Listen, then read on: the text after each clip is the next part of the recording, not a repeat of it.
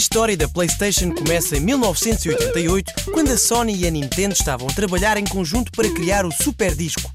O Super Disco ia ser um leitor de CDs integrado na consola Super Nintendo que estava para ser lançada em breve.